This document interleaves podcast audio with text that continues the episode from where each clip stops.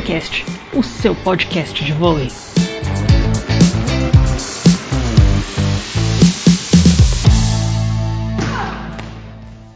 Olá, eu sou Carolina Canossa e estou aqui com minha parceira Janaína Faustino para mais um episódio do Volecast, o podcast do Saída de Rede, blog de vôlei do UOL. Tudo bem, Jana? Oi, gente, tudo bem? Tudo bom, Carol? Pois é, estamos começando mais uma edição do Volecast. E o tema desse nono episódio é a primeira metade da Copa do Mundo de Vôlei Masculina, que acontece no Japão até o dia 15 de outubro e que começou logo depois da Copa do Mundo Feminina, que foi tema da edição número 8 do Volecast, né, o Volecast passado que a gente gravou, que você encontra nos principais agregadores do mercado ou simplesmente digitando o Volecast no Google. Isso mesmo, mas antes de iniciarmos a conversa, vale lembrar que recentemente lançamos um sistema de assinaturas um uhum. financiamento coletivo que não só é importante para continuarmos e aperfeiçoarmos o nosso trabalho aqui no Volecast, como também permite que os colaboradores, os nossos colaboradores, discutam vôlei em um grupo fechado no Facebook, com lives exclusivas uhum. e também tenham acesso a outras recompensas, não é mesmo, Jana? Isso aí, Carol, isso aí. Com apoios de 7, 15 ou 30 reais mensais, os colaboradores fortalecem o nosso trabalho e recebem prêmios por isso, que é ótimo, né? Quem colaborar com 15 ou 30 reais por mês, por exemplo, vai poder participar de sorteios de livros. A gente vai sortear, por exemplo, aquele livro comemorativo dos 10 anos do Sada Cruzeiro, a biografia do líbero bicampeão olímpico Serginho, que foi lançado pela editora Planeta, e outros títulos. E quem contribuir com 30 reais mensais, além do livro, ainda vai concorrer a uma camisa que esteja disponível no estoque da loja Saque Viagem. São camisas incríveis, Jana. Tem camisa da seleção uhum. brasileira, de times campeões da Superliga, seleções internacionais. Então vamos lá, se você quiser contribuir, é só entrar em catarse.me barra saída de rede e ver o que fica acessível para o seu bolso. Repetindo, catarse.me barra saída de rede. E mesmo que você não tenha como apoiar a gente financeiramente agora, você já vai estar ajudando bastante se você compartilhar esse podcast, mandar para um amigo, divulgar as nossas matérias, é, também divulgar esse programa de financiamento coletivo. A gente vai uhum. agradecer da mesma maneira. Ajude a espalhar a palavra do vôlei por aí, né? Bom, e depois do quarto lugar da seleção feminina na Copa do Mundo, chegou a vez dos comandados do Renan Dalzotto entrarem em quadra. Eles estão tentando o tricampeonato no torneio, que repetindo os títulos de 2003 e 2007 ainda na era Bernardinho. Hum, isso aí, Carol. São 12 equipes participantes dessa edição masculina da Copa do Mundo e todas jogam contra todas em uma disputa por pontos corridos. A seleção que somar mais pontos fica com o título, né? A Rússia é a maior vencedora. É, claro que a gente conta com os títulos ainda como União Soviética. É, a Rússia tem seis troféus seguido pelo Brasil e pelos Estados Unidos, que tem dois. Aliás, os americanos são os atuais campeões porque ganharam em 2015. E o Brasil largou muito bem nessa busca pelo tricampeonato. Após uhum. as cinco rodadas iniciais, foram cinco vitórias e apenas dois sets perdidos, um para o Egito e outro para o Irã. Com isso, a seleção brasileira é a única equipe invicta na competição, mas, porém, contudo, entretanto, ainda tem uhum. grandes desafios pela frente, né? A, a, começar pelo jogo contra o segundo colocado, os Estados Unidos, que logo na estreia foram surpreendidos pela Argentina, perdendo por 3 sets a 2. Outro time que o Brasil ainda vai enfrentar nessa segunda metade do torneio, né? E uhum. é bom, uhum. Jana, que contra os argentinos os brasileiros fiquem bem espertos, né? Porque eles já deram Com muito certeza. trabalho pra gente na Liga das Nações, no Sul-Americano. É, tudo isso é um reflexo direto do trabalho do Marcelo Mendes, treinador super campeão pelo Sada Cruzeiro, uhum. consequentemente um profundo conhecedor do voleibol brasileiro. É, outro desafio importante que a seleção brasileira tem ainda pela frente é a Polônia, bicampeã mundial consecutiva, 2014-2018, que está em terceiro lugar nessa Copa do Mundo, uhum. porque perdeu justamente para os americanos por 3 sets a 1 e também perdeu um set para a Argentina num jogo que por muito pouco não foi para o tie-break. Verdade. E o Brasil estreou bem contra o Canadá, depois passou pela Austrália, pela Rússia, que está, que a gente sabe que está sem os seus principais jogadores, e venceu também o Irã. O Irã, que mesmo com um time bastante jovem, né, é, mas com atletas que se destacaram muito nas categorias de base, é, se tornaram inclusive é, campeões mundiais sub-21 nesse ano, O Irã fez um jogo bastante duro contra o Brasil. É, uhum. Agora, ainda sobre a Argentina, vale a gente lembrar que, novamente, o Marcelo Mendes resolveu deixar as suas principais estrelas de fora da Copa do Mundo.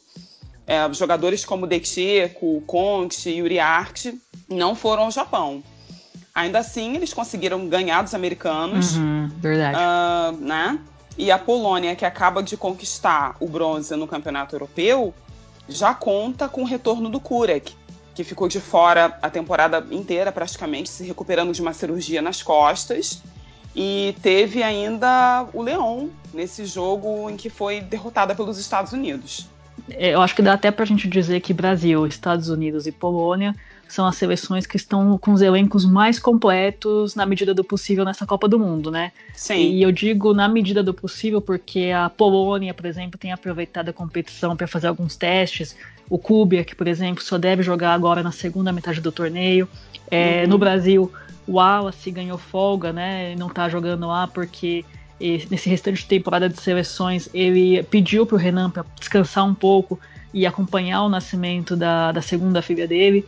É, nos Estados Unidos, o, o, ponteiro Taylor Sander, que jogou pelo Sada Cruzeiro, é, não está participando porque ele está lesionado, né?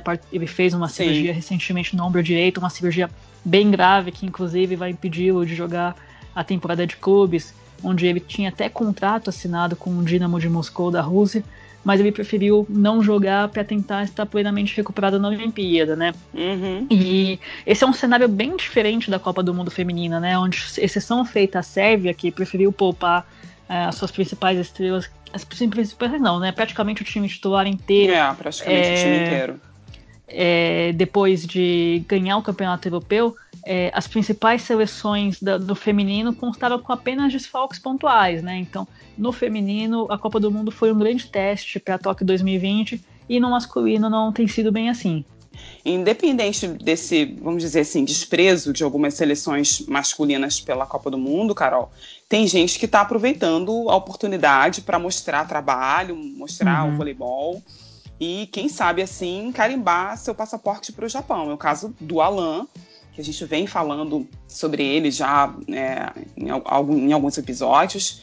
Uh, com a ausência do Wallace, ele virou o oposto titular da seleção, da seleção masculina, uhum. e vem numa crescente, se mostrando um jogador cada vez mais confiável na saída de rede. É, depois de duas temporadas ótimas no SESI, ele era um jogador do Cruzeiro, né, do Sada Cruzeiro, mas ele, ele era reserva lá, foi contratado pelo SESI. Uhum. É, depois dessas de duas ótimas temporadas, ele tem correspondido com um desempenho muito regular nessa temporada de seleções e foi o maior pontuador dessas cinco uh, primeiras rodadas da Copa, com 81 pontos. Uhum. Ao lado do Leal, ele vem sendo a bola de segurança do Brasil, se sobressaindo tanto no ataque quanto no saque. Fundamentos em que ele fechou essa primeira fase como quarto e primeiro colocado em eficiência, de acordo com as estatísticas é, da Federação Internacional. É, então o Alan é um jogador que vem crescendo muito. Uh, vamos ver se ele consegue manter, esse, se ele consegue ter esse mesmo desempenho contra os adversários mais complicados que vêm pela frente, que são Estados Unidos e Polônia. Pois é, e o Alan tem brilhado tanto que até o acaso tem, o tem ajudado, né? igual aquela recepção com o pé que ele fez no jogo contra uhum. o Egito, né? Ele fez uma recepção no pé e ainda colocou a bola na mão do Bruno. E a jogada terminou com, com a cortada e o ponto do Maurício Borges, né? Foi um uhum. lance incrível pelo inusitado, já que opostos normalmente não participam da linha de passe, né? Que rodou o mundo, né? Então, se você ouvinte não ouviu, vale a pena, não viu, vale a pena buscar esse lance no, yeah. no é. YouTube.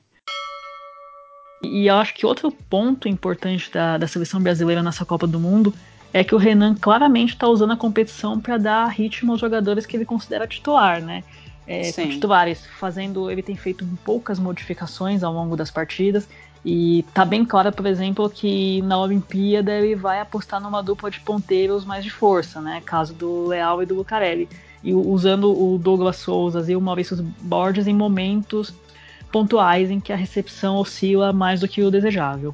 Sim, sim. Os jogos contra uh, os poloneses e os americanos vão ser um bom teste para isso, já que na fase final da Liga das Nações, em julho, É, tanto a seleção americana quanto a polonesa venceram o Brasil apostando justamente nesse tipo de saque balanceado. É, o Brasil teve muitas dificuldades, acho que talvez seja a maior dificuldade da seleção brasileira nessa temporada.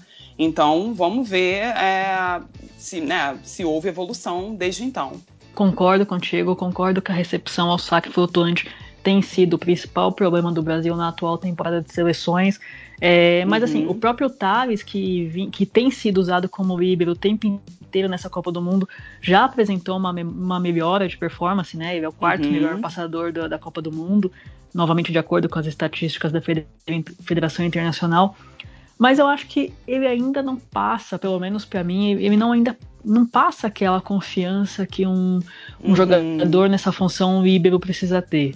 Verdade, Carol, mas por outro lado, o Thales tem ido bem nas defesas, função que, que anteriormente vinha sendo é, desempenhada pelo Mike. É, de acordo com essas mesmas estatísticas da Federação Internacional, ele foi, nas cinco primeiras rodadas do torneio, o segundo melhor defensor, atrás só do Luck Perry, né, da, da Austrália. Mas eu, pessoalmente, ainda acredito que o Mike vai ter é, a sua oportunidade nessa Copa, né? A gente ainda tem alguns jogos pela frente. E a briga entre os dois por uma vaga em Tóquio tá aberta e vai ser cada vez mais acirrada. Saque Viagem, a maior loja de produtos de vôlei do Brasil. Acesse loja.saqueviagem.com.br. E eu também gostaria de falar sobre o Lucão. É, depois de algumas temporadas abaixo do que ele foi na, na primeira metade da, da sua carreira, e, o, o Lucão, esse central, parece estar se recuperando, tem se mostrado muito consistente todo mundo, tem ido bem no ataque, bem no bloqueio, bem no saque. É, eu acho que a folga depois do sul-americano foi muito benéfica para ele, né? E eu sinceramente espero que o mesmo aconteça com o Wallace. É, sim. É, o grande desafio para o Lucão acho que vai ser manter o ritmo no decorrer da competição. São muitos jogos, né? Uma maratona. É, é, a gente sabe que é, é uma competição mental e física, é, é uma competição que, tanto em termos mentais quanto físicos, é bastante cansativa. E o Brasil ainda vai enfrentar, pela ordem, a Argentina na quarta-feira, dia 9, Estados Unidos na quinta, dia 10, Tunísia na sexta, 11, Polônia no domingo, 13, Japão na segunda, dia 14, e o último compromisso da seleção vai ser contra a Itália na terça-feira, dia 15.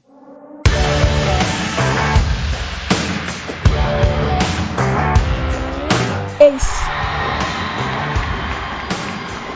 E medalha.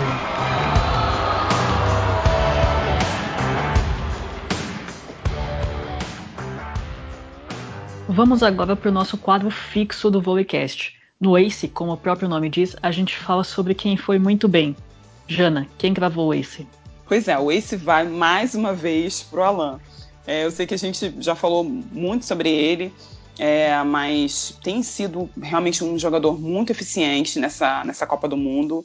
É, não só nessa Copa do Mundo, mas na temporada de seleções. É, eu acredito que ele tem tudo para garantir a vaga nos Jogos de Tóquio é, como reserva do Wallace uh, vem aproveitando bem as oportunidades, vai ter a Superliga e a Liga das Nações do ano que vem para, de fato, carimbar o passaporte. Acho que o Ace vai para o Alan. E quem tomou a medalha no peito, Carol? Para mim, é a Itália. Bom, verdade que as principais estrelas italianas, que são os Aitz, né, o Juan Toreno e o Gianelli, não estão participando dessa Copa do Mundo. Mas isso não uhum. justifica a campanha ruim que eles, tão, que eles fizeram nesse início de torneio, né? Com três uhum. derrotas em cinco jogos, incluindo um 0-3 diante do Japão. É, yeah. É. Para mim, isso é uma amostra da fragilidade do elenco de apoio e do banco da equipe, que agora, inclusive, conta com o reforço do Dick Coy, né? Quem não lembra dele como capitão da seleção da Holanda, ele se naturalizou italiano após brigar com a federação local e simplesmente mudou de país, né? É uhum. uma manobra que está dentro da legalidade, isso é permitido pela Federação Internacional, pelo COI, mas é uma manobra para lá de polêmica por todo o contexto no qual ocorreu, né? O cara simplesmente Bastante. brigou com uhum. a federação local e foi defender outra seleção como se fosse um clube, né? Mas, de qualquer forma, Eu acho que a Itália tem muito a melhorar se quiser finalmente acabar com a maldição de nunca ter vencido uma Olimpíada. Pois é, pessoal.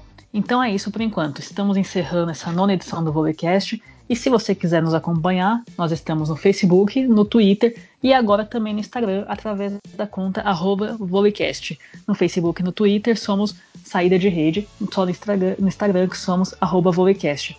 Não vamos esquecer, claro, do blog, que é o saidaderede.blogosfera.ual.com.br e do nosso financiamento coletivo no catarse.me barra saída de rede. Isso mesmo. Lembrando que ao se inscrever no Catarse, você automaticamente já passa a fazer parte do nosso grupo exclusivo no Facebook, é, podendo nos ajudar a montar a pauta aqui do Volecast. E com 30, com 15, perdão, ou 30 reais mensais, é, você pode ganhar livros e camisas de vôlei. A gente conta com vocês para continuar a espalhar a palavra do vôlei por aí. Um grande abraço e até a próxima. Até semana que vem.